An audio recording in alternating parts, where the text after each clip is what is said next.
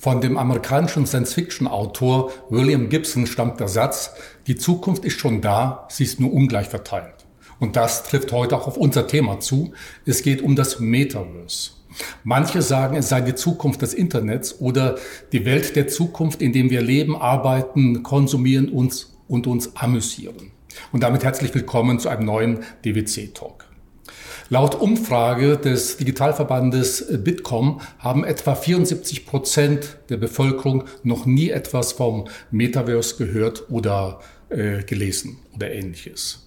Und ich denke, vielen von Ihnen wird es vielleicht ähnlich gehen, vielleicht schon mal gehört von Mark Zuckerberg sein neues Unternehmen Meta, aber sehr viel sicherlich in der Regel nicht. Auf der anderen Seite sagen Experten, das Metaverse würde alles revolutionieren, was es bisher gibt. Und man erwartet sich bis Ende dieses Jahrzehnts ein Marktvolumen für das Metaverse von bis zu 5 Billionen US-Dollar. Das war für uns Grund genug, uns ein bisschen näher mit dem Thema zu beschäftigen. Was ist das Metaverse? Was ist das Potenzial? Vor allen Dingen, welche Vorteile bietet es Ihnen als Unternehmer oder Unternehmerin? Und dafür habe ich mir einen richtigen Experten eingeladen, der das Metaverse kennt. Vielleicht ein bisschen übertrieben, aber der genau weiß, worum es geht. Er ist Professor für Entrepreneurship, Marketing und Innovation an der Fachhochschule Vorarlberg University of Applied Sciences. Und er hat einen eigenen Newsletter zu dem Thema. Er ist Keynote-Speaker zu Zukunftsthemen wie Metaverse, äh, Web3 oder NFTs. Und ich freue mich jetzt auf das Gespräch mit dir, Thomas Metzler. Wir sitzen auch bei dir hier in der Hochschule in Vorarlberg in Dornbirn. Und ich habe eben erzählt, das ist äh, nicht nur ein ganz wichtiges Thema. Es ist, du beschäftigst dich auch äh, im Start-up-Bereich mit diesem Thema. Du bist in der Start-up-Stube hier in Dornbirn. Das heißt ein Start-up-Center, in dem ihr junge Unternehmen unterstützt. Genau, ja. Erstmals vielen lieben Dank für diese Einladung. Es freut mich sehr, zu diesem Thema heute mit dir zu sprechen. Und ja, genau, also es ist eine Leidenschaft von mir. Ich bin, sage ich mal, inhaltlich sehr interessiert an dieser Entwicklung, bin aber auch unternehmerisch aktiv und coach eben Unternehmen in unserem Startup Center äh, bei neuen Geschäftsideen auch in diesem Bereich. Bevor wir ein bisschen erklären, was ist das Metaverse, das Potenzial, welche Vorteile es gibt eben im Unternehmensbereich, äh, woher kommt eigentlich äh, der Begriff? Also der Begriff wurde erfunden von Neil Stevenson. Das ist ein Autor, der 1992 ein Buch geschrieben hat, das sehr einflussreich war, sagen wir gerade bei so Vordenkern. Äh, das hieß Snow Crash. Und da kommt er eben mit diesem Term und entwickelt diesen und er setzt sich zusammen aus Meta vom Griechischen, jenseits und Universum. Metaverse, also jenseits des Universums, jenseits der Dinge, die wir vielleicht auch wahrnehmen. Und das Buch ist super einflussreich, äh, eben gerade auch bei Vordenkern in dem Bereich. Also es gibt ein Interview mit dem äh, jungen Sergey Brin, also dem äh, Founder von Google, mhm. um die Jahrtausendwende rum, wo er sagt, das ist eines der zwei Bücher, das ihn beeinflusst hat. Und auch Facebook äh, wissen wir, dass in den Anfangsphasen die Produktmanager dieses Buch auf ihrer Leseliste drauf hatten und es lesen mussten. Also gerade wo die Vordenker teilweise auch situiert sind, die Unternehmen situiert sind, ist dieses Buch sehr weit verbreitet gewesen. Und äh, der Neil Stevenson hat selber äh, dann auch bei Magic Leap als äh, Chief Futurist gearbeitet und hat immer noch einen großen Einfluss äh, in dieser Szene. Ähm, was ist jetzt aber konkret äh, das Metaverse? Wie können wir uns das vorstellen? Mhm. Was passiert da eigentlich? Hm, das kannst du dir am besten so vorstellen. Aktuell nutzen wir das Web hauptsächlich durch Screens. Also wir greifen, sagen wir mal, durch unseren Smartphone-Screen oder durch unseren Laptop-Screen auf Webseiten, auf Inhalte und dergleichen zu. Das ist recht zweidimensional. Also das Internet heute, das Web heute ist recht flach quasi. Und das Metaverse bringt eine dritte Dimension rein. Also wenn du dich heute über ein Auto informierst, gehst du auf die Herstellerseite deines präferierten Herstellers, schaust dir das Auto an, liest wahrscheinlich das Prospekt vielleicht, wie viel Fassungsvermögen hat der Kofferraum jetzt, weil du vielleicht Sport machst und irgendwie Dinge reingeben musst. Und im Metaverse äh, schaust du dir das nicht auf dem zweidimensionalen Screen an, sondern du ziehst von mir aus die VR-Brille auf und gehst quasi rein in ein Erlebnis, das dreidimensional ist. Du läufst um das Auto rundherum, du öffnest den Kofferraum, du schaust ihn dir wirklich an, du legst vielleicht fiktive Gegenstände da rein. Und das ist eben diese Grundidee, sag ich mal, diese dritte Dimension reinzuholen und somit neue Erlebnisse die viel, sag ich mal, immersiver sind, die viel, sag ich mal, auch vielleicht natürlicher sind, wie wir Dinge wie ein Auto jetzt begreifen und erfassen wollen, eben ermöglichen. Viele Initiativen gehen ja vom Silicon Valley aus. Mark Zuckerberg hat ja 2021 sein Konzern Facebook in Meta umgewandelt. Was versprechen sich diese Tech-Giganten davon? Also das Silicon Valley, diese Bay Area dort, ist ein ganz spezieller Ort, wenn es äh, in, in, ums Thema Innovation geht. Und wir wissen historisch, dass dort natürlich neue Ideen vorangetrieben werden und dass der Risikoappetit in diesem Bereich auch da ist, um solche neuen Themen anzudenken. Es wird ungefähr ein Drittel des amerikanischen Venture-Kapitals in der Bay Area investiert. Das sind so ungefähr 120 Milliarden Dollar. Und dieses Kapital sucht natürlich neue Möglichkeiten, äh, sage ich mal, veranlagt zu werden, um einen hohen Gewinn zu machen. Und es hat eben einen gewissen Risikohunger auch. Und wir haben Unternehmen wie Meta oder Google, äh, sag ich mal, die vor Ort sind und die natürlich auch aus ihren Einnahmen raus auch neue Entwicklungen finanzieren können. Und dahingehend ähm, ist, ist in diesem Bereich, sage ich mal, eine Entwicklung spürbar in der, in der Bay Area, um die Welt eben hier ein Stück weit neu zu erschaffen. Wir wissen zum Beispiel aus dem letzten Earnings Call, äh, also das ist ein Investoren Call mit Mark Zuckerberg, dass er eben diesen Markt des Metaverse auch riesengroß sieht und auch groß an die Investoren skizziert. Er beschreibt da den Markt für Personal Computers auf ungefähr 200 Millionen im Jahr, die neu gekauft werden, hauptsächlich für äh, arbeitsbezogene Tätigkeiten und sagt, hey, mit unseren neuen Brillen, gerade der Meta Quest Pro, das ist die neue Brille, die sie gerade lanciert haben, können wir ein Stück dieses Kuchen haben, quasi ein Stück dieser 200 Millionen Rechner, äh, Personal Computers, die verkauft werden, können wir mit unserer neuen Brille, sag ich mal, für uns gewinnen. Mhm. Und das finden Investoren natürlich schön, wenn so ganze Märkte sich verändern, neu aufbauen und neue Unternehmen ein Stück von diesen Märkten nehmen können. Äh, momentan beschäftigen sich ja gerade die großen Tech-Giganten mit dem Thema. Du hast genannt Meta, Google, Microsoft, ähnlich dann in Asien Tencent, Alibaba. Mhm. Besteht da nicht die gleiche Gefahr wie jetzt schon äh, mit dem Internet, dass nur ein paar wenige äh, das Know-how haben und dadurch immer mächtiger werden, erst recht dann durch das Metaverse, das ja dann nochmal sehr viel größer sein wird? Absolut, also das ist auch in der Community, sage ich mal, eine der Hauptsorgen, dass es am Ende des Tages eine ähnliche Situation, wie es jetzt gibt in manchen Bereichen. Also Google zum Beispiel äh, ist natürlich die dominante Suchmaschine. Obwohl es andere Suchmaschinen gibt, gibt es de facto fast nur Google.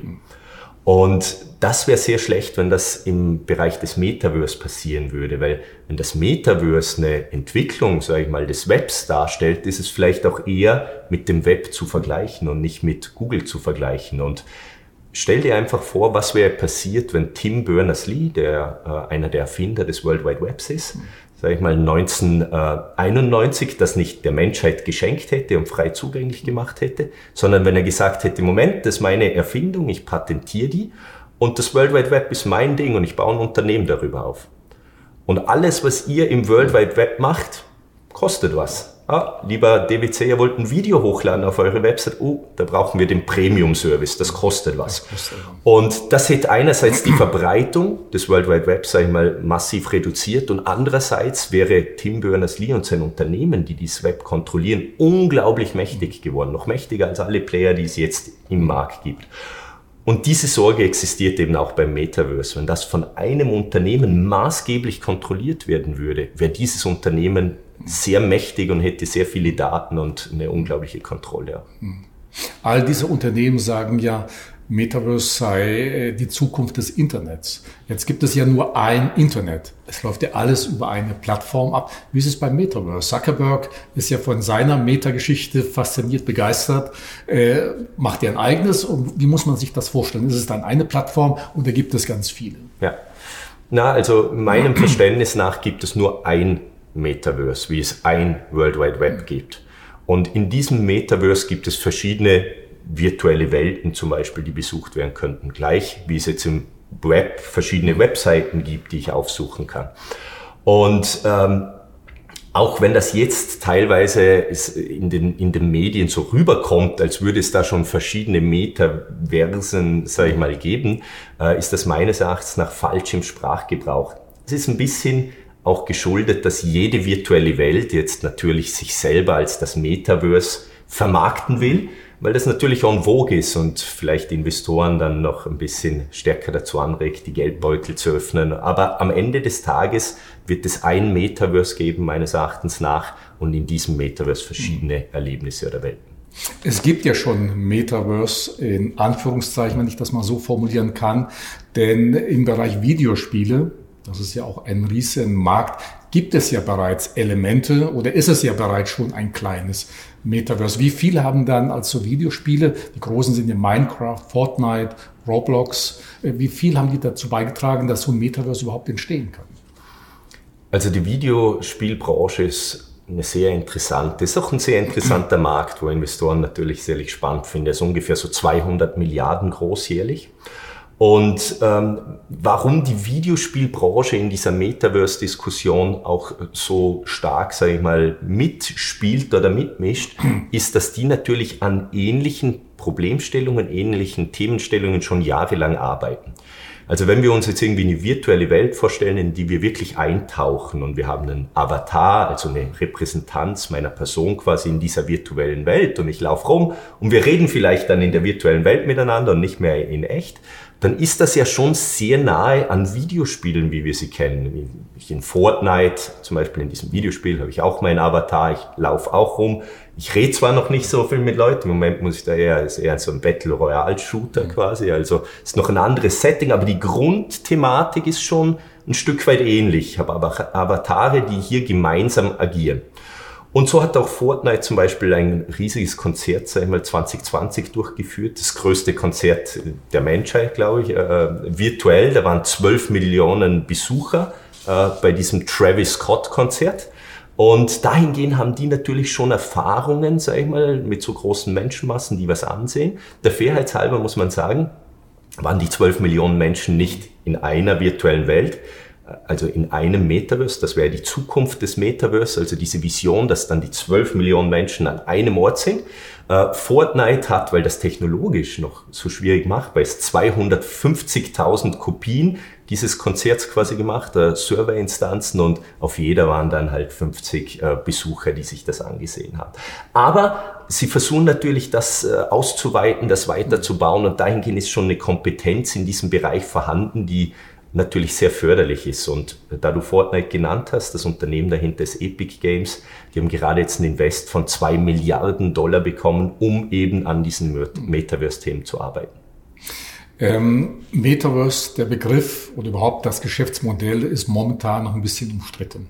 Analysten sagen mal, es wird, es ist nur ein Hype, andere sagen, das ist Milliardengeschäft oder Billionengeschäft. McKinsey schätzt, ich habe die Zahl anfangs, anfangs genannt, bis Ende dieses Jahrzehnts soll das Marktvolumen bis zu fünf Billionen, nicht Milliarden, sondern Billionen mhm. Dollar betragen. Andere sagen wiederum, das ist nur ein Riesenloch, wo einfach Milliarden von Dollar oder Euros versenkt werden. Kritiker sagen dann eben zum Beispiel, Metaverse sei rechnerisch illusorisch, ja, die Datenmenge sei zu groß, das Internet ist zu langsam. Also wo stehen wir momentan? Ist es vor allen Dingen ein Riesenhype oder besteht die Gefahr tatsächlich, dass da einfach wie bei manch anderen Geschäftsmodellen auch Unsummen versenkt werden? Mhm. Mhm. Die Schwierigkeit ist immer, also ich bin seit 15 Jahren in diesem Innovationsspace unterwegs und habe viele Technologien gesehen und es gibt auch viel Forschung dazu. Also ähm, zum Beispiel ähm, Howard Stevenson spricht, sage ich mal, in seinen Arbeiten von Wendepunkten. Äh, von Technologien, die einen Einfluss auf die Menschheit haben äh, und alles verändern. Also das World Wide Web hat, sind wir uns, glaube ich, eigentlich ziemlich viel verändert, wie wir Geschäfte machen, wie wir kommunizieren und als das Smartphone, ähm, sag ich mal, soziale Netzwerke. Ähm, in seiner Forschung kommt er darauf, dass zu dem Zeitpunkt, wo dieser Wendepunkt entsteht, wo das quasi am, am, am Wachsen ist, wo die ersten Samen gepflanzt sind und das Bäumlein entsteht, ist es recht schwierig, selbst für Experten, zu prognostizieren, was da jetzt draus wird. Man sehe sich zum Beispiel den Microsoft-CEO damals, 2007, äh, Steve Ballmer, der ja der CEO eines führenden Tech-Unternehmens ist, das stark, sage ich mal, auch in die mobilen Bereiche investiert war.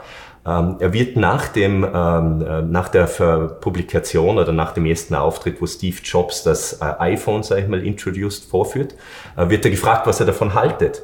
Und das Video könnt, könnt, könnt ihr online nachsehen. Es bricht aus ihm raus und er lacht und sagt, also das ist ja wirklich äh, das teuerste Telefon aller Zeiten und es ist keine gute E-Mail-Maschine, weil es keine Tastatur hat.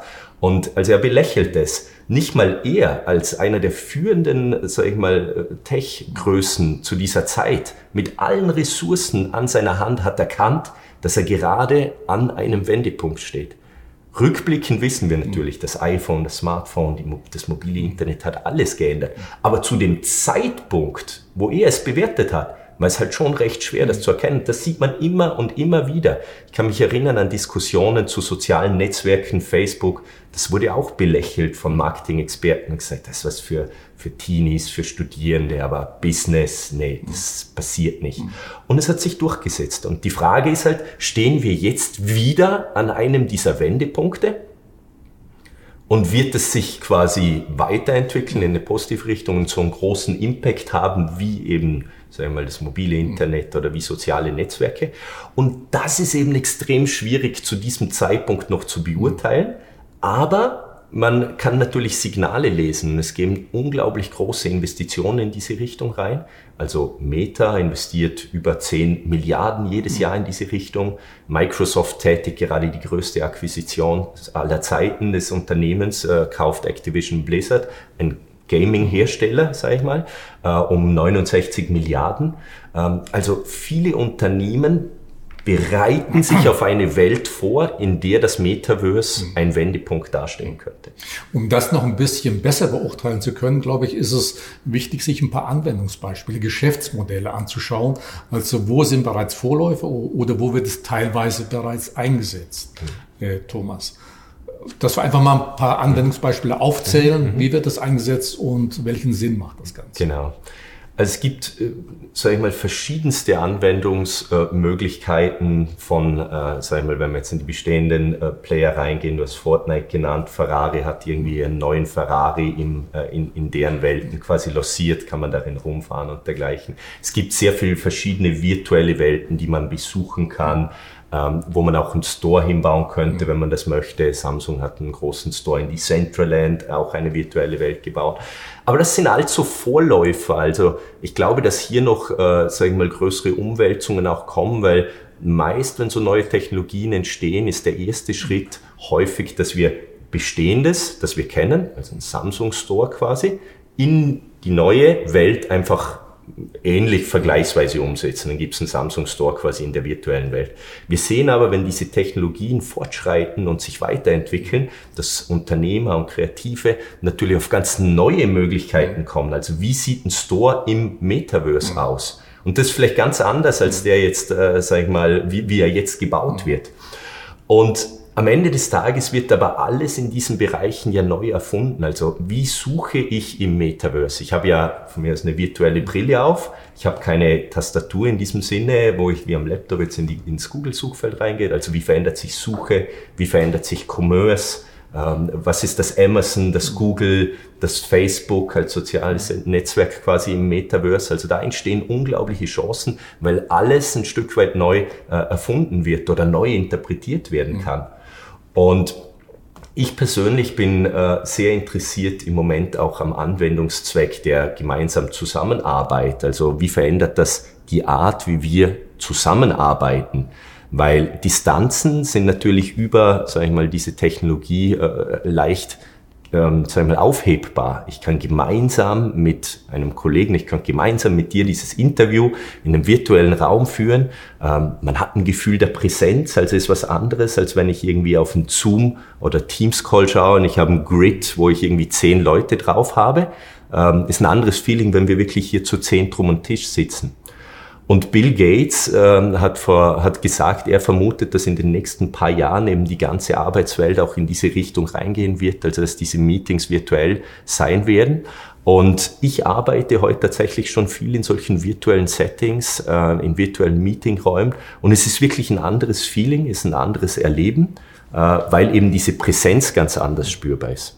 Das heißt aber, wenn du das so mit Präsenz meinst du ja auch, dass es der Avatar oder einen Avatar mhm. von dir gibt. Mhm. Das müsste man vielleicht noch erläutern. Das ist ja jetzt nicht wie bei Zooms oder äh, Teams, äh, sondern wo es dich gibt in diesem virtuellen Raum. Nicht tatsächlich, sondern als Avatar. Genau, also ein Avatar ist quasi eine, eine, virtuelle Repräsentanz meiner Identität.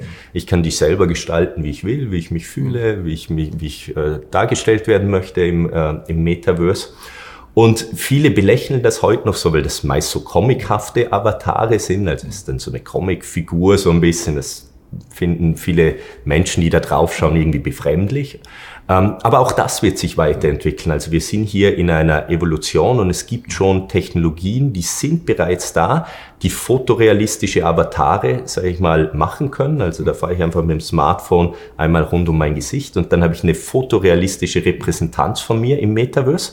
Das ist im Moment eher rechnerseitig, datenvolumenseitig Latenz, also wie schnell das Internet, eher begrenzt aus technologischen äh, Gründen, aber die, die Technologie von fotorealistischen Avataren ähm, ist schon hier und das wird kommen irgendwann. Das wird kommen, oder? Da braucht man ein bisschen eine Vorstellungskraft also wenn ich heute das ansehe, darf ich das vielleicht nicht heute mit dem Status quo bewerten. Das ist ähnlich wie wenn ich die erste Handykamera, die ist 1999 von einem japanischen Hersteller auf den Markt gebracht worden, die hat die 0,11 Megapixel.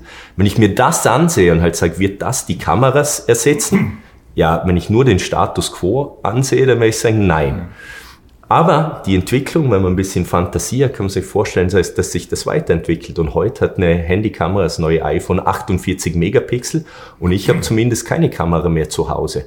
Und ähnlich ist eben die Fragestellung jetzt bei dem Metaverse, bei den Avataren. Oder jetzt ist das halt comichaft, aber wenn ich da ein bisschen Fantasie habe und die Technologien sich so weiterentwickeln, äh, wie, wie man sich erwarten kann, dann werden wir irgendwann fotorealistische Avatare haben, wo auch Mimik und Augenkontakt Kontakt alles machbar ist. Das ist tatsächlich jetzt schon machbar. Ähm, Meta gerade ähm, vor ein paar Monaten äh, die neue MetaQuest Pro vorgestellt. Das ist die High-End-Brille und die hat Sensoren, die die Augenbewegungen tracken. Also ich könnte, du siehst, sieht er mich an oder nicht oder schaut er irgendwie in eine andere Richtung rein. Man kann Augenkontakt halten und es wird natürlich auch die Mimik auf den Avatar übertragen. Also wenn ich lächle, lächelt mein Avatar. Gestik sowieso, also das funktioniert jetzt schon. Also das, das ist wirklich schon gut. Man braucht auch keine Controller mehr in der Hand. Das brauchst du auch jetzt nicht mehr, weil die Sensoren die Finger erfassen und das einfach auf den Avatar übertragen. Also auch hier, ja. sage ich mal, äh, Entwicklung im Gang. Ja, ich hatte erst neulich vor wenigen Wochen selber mal Gelegenheit, mein erstes Video-Interview mit einem Avatar führen zu dürfen. Ein österreichisches Unternehmen Digital Hunter hat ein Programm entwickelt, Svea, das ist also einer von vielen Avataren. Wir haben jetzt äh, der Stadt Linz geholfen, eine Impfkampagne zu machen. Da gibt es eben dieses Wehr, diesen Avatar, die Menschen berät äh, im Vorfeld, was es zu tun. Und das Tolle dabei eben in vielen Sprachen. Ja, ja, also das wird ja die Arbeitswelt verändern, aber nicht nur eben jetzt in diesem Beratungsbereich, wenn du Informationen, Produktinformationen, Dienstleistungen erklären möchtest, dann gibt es eben einen Avatar in deiner Sprache, mit dem du dich auseinandersetzen kannst. Also die neue Art der Kommunikation. Im Übrigen für alle, die das interessiert, neulich ein äh, DWC-Interview genau mit Svea, einfach da mal reingucken. Mhm. Aber das jetzt nur am Rande. Thomas, wie wird das insgesamt auch remote arbeiten? Äh, spielt ja da eine große Rolle. Also was tut sich äh, da? Wie verändert sich das? Was sind dann die Vorteile vor allem? Also das ist ganz interessant. Ich beobachte das wirklich mit großem Interesse, äh, diese Bewegung auch zu Remote hin. Und äh, wir haben ja in der Corona-Zeit alle erlebt, dass es doch irgendwie geht in vielen Bereichen, vor allem wo Denkarbeit natürlich passiert. Und viele Unternehmen sind ja äh, über große Zeiträume völlig remote gelaufen. Auch im Silicon Valley, äh, wo die meisten dann zu Hause gearbeitet haben.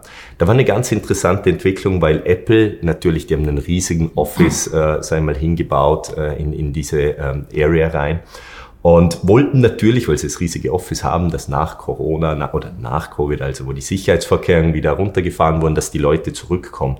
Und da gab es einen offenen Brief, sage ich mal, von Apple Employees, den Tausende äh, auch unterschrieben haben, äh, wo sie sich wehren, wo sie nicht zurückkommen wollen. Also wo sie sagen, äh, ein Zitat draus ist, ähm, Office-bound work is a technology from the last century. Also Arbeit im Büro, das ist eine Technologie vom letzten Jahrhundert.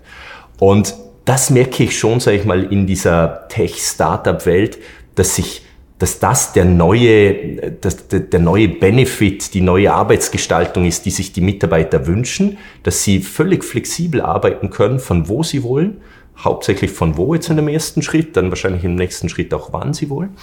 Und äh, da könnte eben diese Technologie, sage ich mal, das Metaverse ein Mittel dafür sein, weil Du kannst natürlich überall remote einsteigen, du gibst die Brille rauf und du hockst mit deinen Kollegen, sag ich mal, an einem Tisch, du gehst ans Whiteboard, du schreibst was rauf. Also das ist alles jetzt schon möglich und so arbeite ich äh, auch, auch häufig, sag ich mal, äh, mit, mit meinen Teams, wo ich dran bin. Und das ist auch spannend, weil es eben ein Stück weit dieses Fachkräfteproblem auch tackelt. Also es kommt von mehreren Seiten, warum ich glaube, dass sich in diese Richtung, sag ich mal, ein großer, äh, ein großer Schritt begeben wird. Also einerseits, dass ich Talente halten kann. Wenn ich es eben nicht anbiete, eben diese Technologie, dann werde ich Talente verlieren. Andererseits, dass ich neue Talente auch gewinnen kann. Und wir sind hier ja in einer wirtschaftlich extrem starken Region und die Hochschulen können fast oder können nicht de facto so viel Talente, sage ich mal, erzeugen, wie nachgefragt wird am Markt. Das heißt, ich muss meine Perspektive vielleicht erweitern und muss hier auch Leute von außerhalb der Region Talente einbinden. Und ich habe mit einem estnischen Unternehmen gesprochen, ein Startup, die man Remote First, also das ist tatsächlich ein Trend in der Startup-Welt. Die versuchen ja, sich gegenüber den Googles und dergleichen der Welt einmal abzusetzen. Und das ist ein neuer Trend, Remote First, weil viele Große das noch nicht so machen. Also ich kann arbeiten von wo ich will und, und, und wie und was ähm, ich das mir wünsche. Und die hatten für eine Developer-Stelle, also eine Entwicklerstelle, die ja wirklich schwierig zu besetzen sind. Also wenn ich mit Unternehmen in der Region rede, immer schwierig, schwierig, wir kriegen keine Developer. Die hatten für ihre ausgeschriebene Developer-Stelle 1900 Bewerbungen. Und das hat mich schon fasziniert, weil sie halt weltweit ausschreiben. Die Leute können weltweit arbeiten, wo sie wollen. Sie zahlen den europäischen Lohn natürlich für einen Developer. Und das ist dann attraktiv. Dann arbeitet jemand von Bali von mir aus aus, hat seine Brille auf, äh, trifft sich vielleicht hin und wieder physisch. Die machen dann meist irgendwie Meetups zweimal im Jahr, wo man sich wirklich mal kennenlernt. Aber die Zeit dazwischen arbeite ich quasi in diesen virtuellen Umgebungen und habe da eine bessere Experience als in einem Zoom-Call. Und ich glaube, das ist nochmal entscheidend, weil wir haben ja schon Technologien, die hier sind wie Teams oder Zoom, die ich nutzen kann. Aber jeder, der diese Experience mal erlebt hat, in VR zu arbeiten, ähm, wird erkennen, dass, dass die, das Gefühl der Präsenz, also ich, ich sitze wirklich mit dir hier, anders ist. Und der Bill Gates äh, sagt äh, in seiner Prognose eben, warum das äh, Einzug halten wird, äh, schreibt auch, äh, dass gerade Spatial Audio hier eine Rolle spielt. Also das ist, dass ich das Audio dort wahrnehme, wo es herkommt. Also im Zoom-Call habe ich alles von vorne. In einem, äh, sag ich mal, in einem virtuellen Meetup, wenn wir zu fünf dort sitzen, kannst du mir was ins Ohr reinflüstern und ich höre, dass du mir auf der Seite was reinflüsterst und der Gegenüber hört es vielleicht nicht mehr. Also das äh, hat neue, neue Dimensionen, die es da reinbringt, die die Qualität erhöhen. Äh, manche Unternehmen nutzen ja auch die Möglichkeiten des Metaverse, um einen digitalen Zwilling äh, zu erstellen. Ich habe gelesen, der internationale Flughafen von Hongkong hat einen digitalen Zwilling äh, dieses Flughafens äh, erstellt, um einfach herauszukriegen, wie sind die Passagierströme, wie funktioniert das in den einzelnen Abteilungen, äh, wie funktioniert der Flugverkehr insgesamt und, und, und, um einfach bessere Entscheidungen oder Entscheidungsgrundlage zu haben. Sind das auch so die ganz großen ja, Beispiele, Anwendungsbeispiele, um digitale Zwillinge mhm. zu erstellen, mhm. um besser einordnen zu können, ist mein Geschäftsmodell erfolgreich oder nicht? Ist sicherlich eine Möglichkeit, sage ich mal, um, um hier Erkenntnisse zu gewinnen. Man muss sich das natürlich immer für den Use Case und den, den Zweck, der damit erzielt werden äh, will, ansehen, um zu beurteilen, ob das wirklich eine, eine Chance ist oder nicht. Ähm, wir sehen es aber auch häufig, ähm, was sehr naheliegend ist und was wir in dieser Metaverse-Welt äh, auch stark sehen, ist, dass gerade auch Brands auch digitale Zwillinge von ihren Produkten erstellen. Weil natürlich, wenn ich jetzt von mir aus einen neuen Anzug kaufe von einer Top-Marke, dann bekomme ich in Zukunft diesen Anzug, aber auch quasi ein virtuelles eine virtuelle Repräsentanz dieses Anzugs, die mein Avatar dann vielleicht anhaben kann. Also in diesem digitalen Zwillingbereich, glaube ich, ist äh, durchaus Marktchance da und das kann vielseitig in, in viele Bereiche reingehen. Ja. Äh, woran ich eben auch noch gedacht hatte, Meta Horizon Workrooms. Mhm. Äh, ich glaube, da kannst du auch noch ein bisschen was dazu ja. sagen. Was passiert da? Wir haben ja, ja eben über die Arbeitswelt gesprochen. Mhm. Mhm. Also Horizon Workrooms ist eben, also es gibt verschiedene, sag ich mal, Dienstleister, die Arbeitssettings als Service anbieten. Also Horizon Workrooms einer, Immerse Designer. Und das sind auch natürlich interessante Geschäftsmodelle, weil wir es von Geschäftsmodellen vorher hatten. Oder? Also was, ähm, was biete ich an? Und diese virtuellen Räume oder virtuellen Gebäude oder, oder Erlebnisse, das äh, ist etwas, das natürlich auch jetzt stark, sage ich mal, äh, an neuen Leistungen dazukommt. Und Workrooms ist äh, ganz einfach ein Setup, in dem äh, du mit deinen Teamkollegen zusammenkommen kannst und wirklich an einem Tisch, in einem Setting, das dir gefällt, arbeiten kannst, kannst Screens sharen, du kannst zum Whiteboard geben, was raufschreiben. Das ist im Prinzip einfach eine Repräsentanz des Office in dieser äh, Metaverse-Welt. Ja, Im Übrigen scheinen auch immer mehr Unternehmen sich mit dem Thema zu beschäftigen oder zumindest, sage ich mal, an den Otto-Normalverbraucher äh, erklären zu wollen. Ich bin bei einem Reiseportal angemeldet und da war neulich die Frage, haben Sie schon einmal vom Metaverse gehört? Und gab es andere Fragen dann, sind Sie daran interessiert, virtuell im, im Metaverse zu reisen? Und dann gab es Fragen, für welche virtuellen Reisen interessieren Sie sich? Für Zeitreisen, also zum Beispiel in das alte Rom zu reisen, oder Reiseziele, die schwer zu erreichen sind, als die hm. Besteigung des Mount Everest, oder eben Reiseziele, die es nur im Metaverse gibt. Sind das so Anwendungsbeispiele, wo man tatsächlich das Metaverse dem normalen Kunden ein bisschen näher bringen kann? Finde ich super spannend aus mehrerer Hinsicht. Also einerseits, was mir bei diesem Unternehmen gut gefällt, ist, dass sie eben nicht nur, sage ich mal, das Naheliegende machen. Also du kannst jetzt virtuell nach Rom reisen und dir das Rom von heute ansehen, weil da ist es ja vielleicht wirklich nur die zweitbeste Experience. Besser ist noch, ich bin in Rom und ich esse dort und habe alles mit allen Sinn. Das ist ja vielleicht noch besser. Aber was die reale Welt mir natürlich nicht bieten kann, ist eine Zeitreise in das Rom von Julius Caesar und irgendwie äh, da durch die, äh, durch die Stadt zu gehen und irgendwie äh, mit Leuten zu interagieren und zu lernen. Also das finde ich super spannend, dass hier eben ein, ein neuer Weg äh, gewählt wurde. Und das ist natürlich eine Möglichkeit, hier Menschen onzuboarden, ähm, gerade wenn es jetzt in Richtung VR-Brillen natürlich geht, sind wir hier am Anfang. Also diese VR-Brillen sind ja auch noch nicht so weit verbreitet. Deshalb interessanterweise sind diese meisten Metaverse-Experiences auch über Laptop oder Smartphone momentan noch als Brückenfunktion, sage ich mal, erreichbar. Also du kannst ins Horizon Workrooms oder in virtuelle Welten, die Centraland und, und wie sie alle heißen, kannst du alle auch noch über Laptop oder Smartphone rein, weil sie sich ganz klar bewusst sind, die Unternehmer dahinter, dass wir jetzt noch eine Brückenzeit haben, bis irgendwann jeder seine virtuelle Brille dann zu Hause hat. Ja. Bevor wir jetzt dazu kommen, warum es jetzt unbedingt wichtig ist, sich mit dem Metaverse zu beschäftigen, gerade für die, die uns jetzt zuhören, zuschauen, also für kleine mhm. und mittlere Unternehmen, ganz kurz noch zu der Frage, äh, Gefahren und Risiken eines Metaverse. Äh, ich habe gelesen, im, das war glaube ich im Oktober des mhm. letzten Jahres, äh, von einem EU-Abgeordneten oder jemand, der dafür verantwortlich ist für diese digitalen mhm. Themen. Da hieß es so, man macht sich Sorgen, äh, über die Play des Metaverse und sei ein Riesenproblem oder sehr besorgniserregend. Mhm. China geht da sogar noch ein Stück weiter. Es warnt die Videospielehersteller wie Tencent oder Alibaba und sagt eben, Metaverse könnte eine Bedrohung darstellen.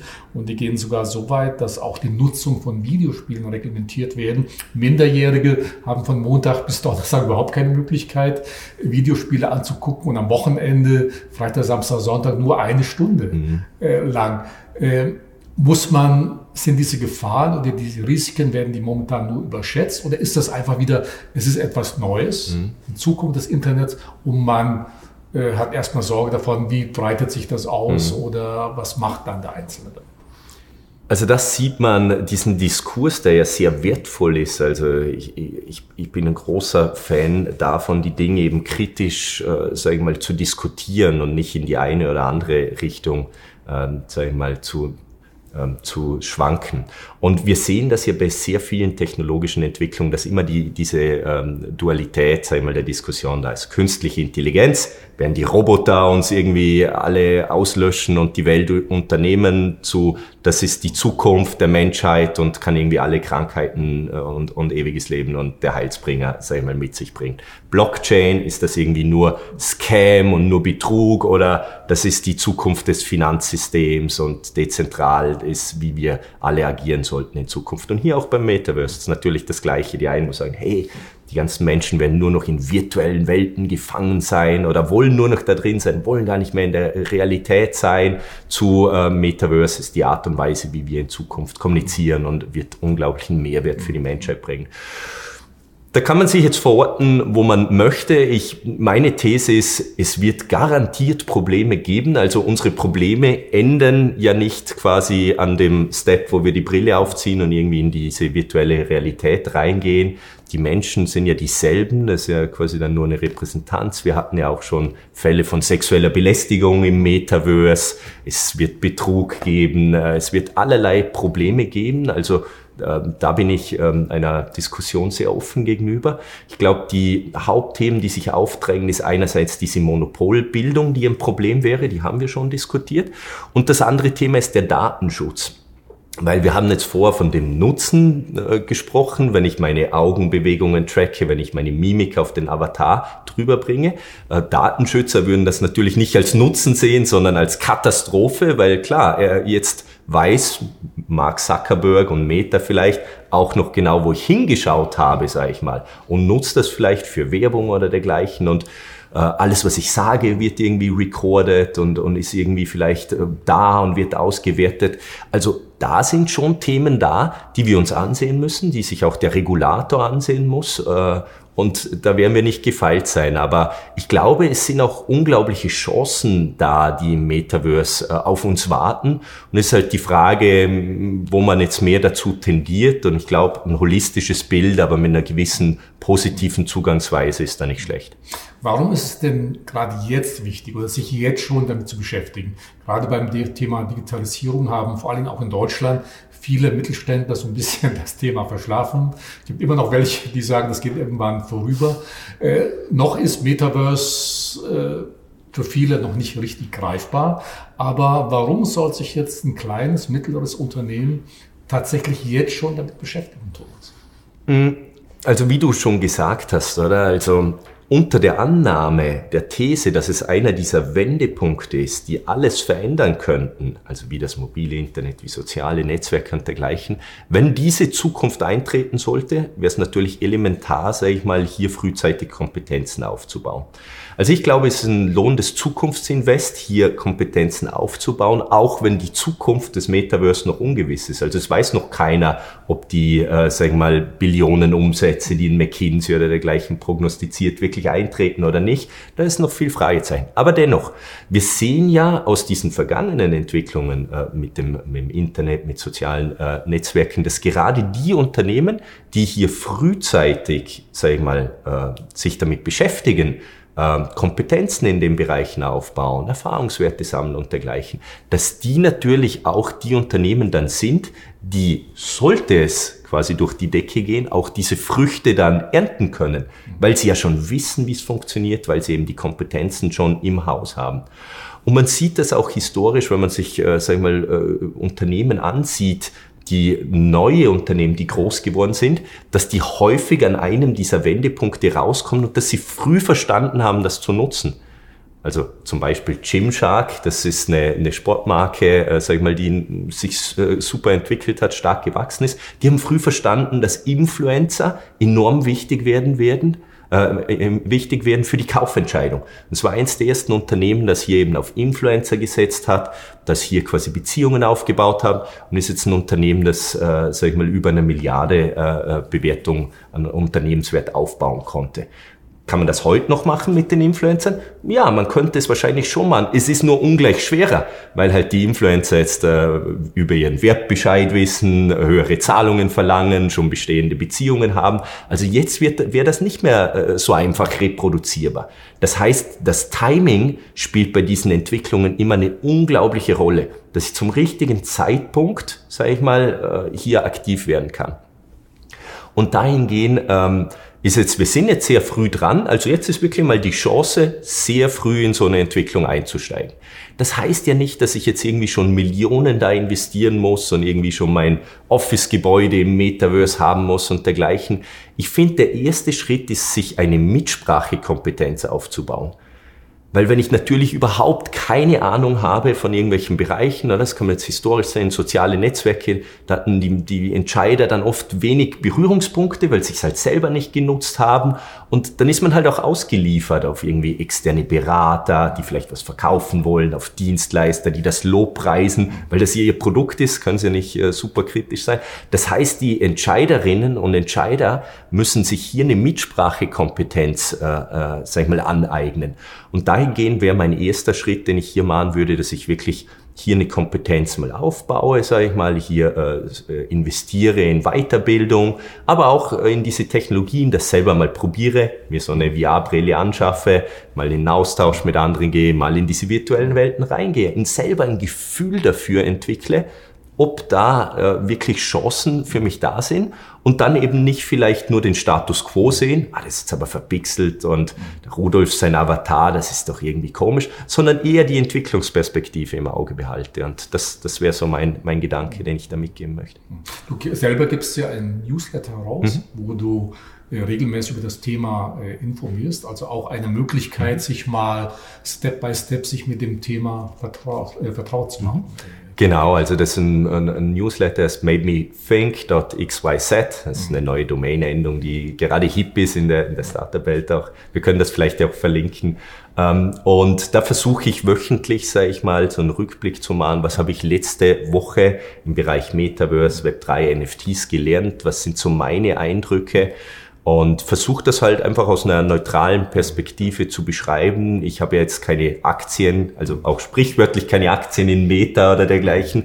Ich muss nicht irgendwie das Lob preisen oder dergleichen. Das ist die schöne Rolle, die man als Professor äh, an, einer Hochschule einnehmen kann. Man kann das neutral ansehen und, und einfach diskutieren. Und ja, da freue ich mich über jeden, der mitdiskutiert. Ja. Äh, letzte Frage, äh, Thomas.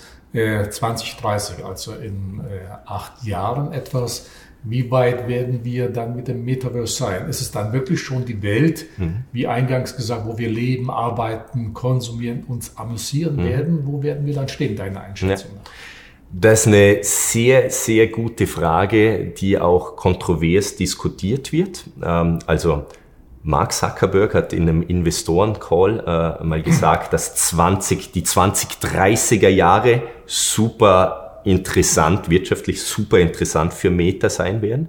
Also die denken eher in einer längeren Perspektive, äh, rechnen damit, dass sie die nächsten Jahre massiv investieren müssen in den Aufbau dieser Technologien, in den Aufbau von Hard- und Software und, ähm, und, und gehen da eher eine, eine langfristige Perspektive rein. Also die meisten, äh, je nach Experte, den man da fragt oder, oder, oder Perspektive, die man einnimmt, äh, ist so ein Zeitraum von fünf bis zehn Jahren, in denen das quasi eine größere Menge erreichen könnte, Mainstream werden könnte. Was aber jetzt nicht heißt, dass man sich jetzt ausruhen kann und sagen kann, okay, ich warte jetzt auf 20 bis 2030, weil jetzt wird natürlich schon heute enorm viel investiert und es entstehen heute schon unglaubliche Chancen. Also wie gesagt, Meta investiert jährlich 10, 12 Milliarden äh, in diese Technologien rein. Da sind unglaubliche Chancen, die sich auf diesem Weg ergeben, ein unglaublicher Investitionsdruck, den man natürlich nützen kann. Und wenn man hier früh äh, reingeht, ist das äh, natürlich äh, sehr vorteilhaft äh, oder kann sehr vorteilhaft ja. sein. Ja.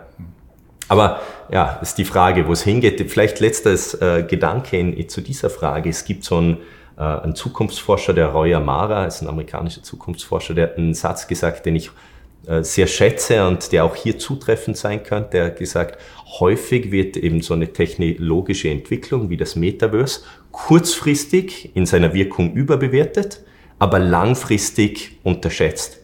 Und das könnte hier auch zutreffen, weil klar, Facebook hat sich in Meta umbenannt. Alle anderen virtuellen Welten trommeln auch auf dem Metaverse-Begriff rauf. Die Medien finden das super spannend. Wir machen auch zum Metaverse heute ein, ein, ein, Gespräch und es ist draußen und viele Leute haben dann das Gefühl, wow, also irgendwie morgen ist jeder virtuell und, und nächstes Jahr quasi haben schon der, der Großteil der Menschen irgendwie VR-Brillen. Aber das wird noch nicht passieren. Das ist schon ein Prozess, den man, sag ich mal, ja mittelfristig sehen muss, ja, der jetzt halt sich äh, langsam in der Entwicklung fortsetzen wird.